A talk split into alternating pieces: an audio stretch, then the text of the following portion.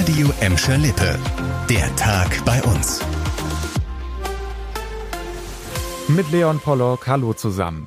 Knapp 100 Euro für einmal voll machen, bitte. Diese einschneidende Erfahrung musste ich letzte Woche an der Tanke machen und damit bin ich wahrscheinlich nicht so ganz alleine, denn die Benzinpreise, die gingen durch die Decke, zumindest bis heute, denn der Tankrabatt der Bundesregierung hat ja ordentlich reingehauen und die Preise gedrückt.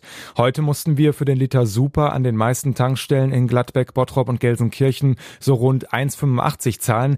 Immer noch nicht wirklich günstig, aber der Ansturm war trotzdem sehr groß. Zum Beispiel an dieser Tankstelle an der Horster Straße. Ich habe gerade meinem Sohnemann in den Kindergarten gebracht und auf dem Rückweg habe ich das gesehen, dass jetzt gerade mal billig richtig tanken ist.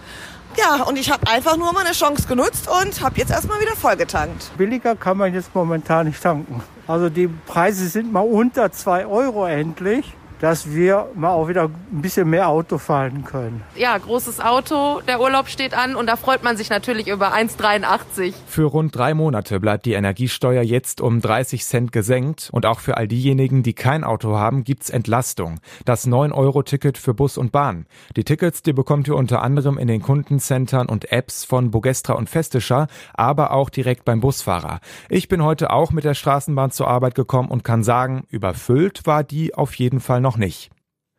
Für viele war der Weg zur Tanke heute Morgen dann wahrscheinlich sogar schwieriger als das Tanken selbst. Vor allem auf der Kurt-Schumacher-Straße in Schalke gab es heute früh Probleme. Und zwar wegen eines Streiks bei ThyssenKrupp Electrical Steel. Zwischen 5 und 8 Uhr sollte die Nacht- und Frühschicht die Arbeit niederlegen. Die Mitarbeiter haben dann auf der Berliner Brücke für mehr Geld und auch bessere Arbeitsbedingungen demonstriert. Am 10. Juni startet die dritte Verhandlungsrunde im Tarifstreit in der Eisen- und Stahlindustrie. Das Programm für das traditionelle Bottropper Stadtfest nächste Woche Freitag, das steht endlich.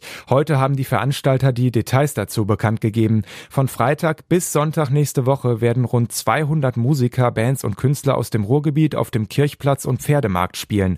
Und Oberbürgermeister Bernd Tischler, der wird das Fest am Freitag um 16 Uhr dann ganz feierlich eröffnen. Nach zwei Jahren Corona-Pause immerhin. Außerdem werden noch rund 100 Aussteller mit dabei sein. Am Samstag, da wird's auf dem Rathausplatz eine ganz besondere Attraktion geben, und zwar einen Vintage-Markt, der bis in den Abend hinein für Stimmung sorgen soll.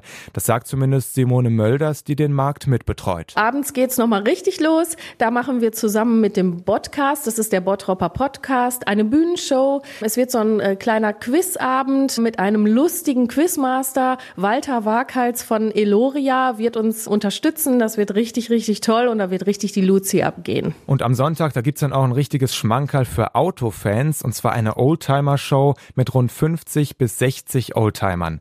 Für Kinder soll es ein Spielmobil und einen Ninja-Truck geben. Und jetzt muss ich leider doch noch mal reingrätschen in diese schöne Stimmung, die wir uns gerade gemacht haben, mit einer weniger schönen Nachricht von den Schalkern nämlich. Da deutet sich an, dass Viva West in der ersten Bundesliga nicht mehr länger Hauptsponsor der Schalker sein wird. Die Aufsichtsratsvorsitzende von Viva West hat heute in Essen gesagt, sie könne sich nicht vorstellen, dass Viva West in diesem Engagement in der ersten Bundesliga bleiben könne. Das überschreite die finanzielle Bereitschaft von Viva West.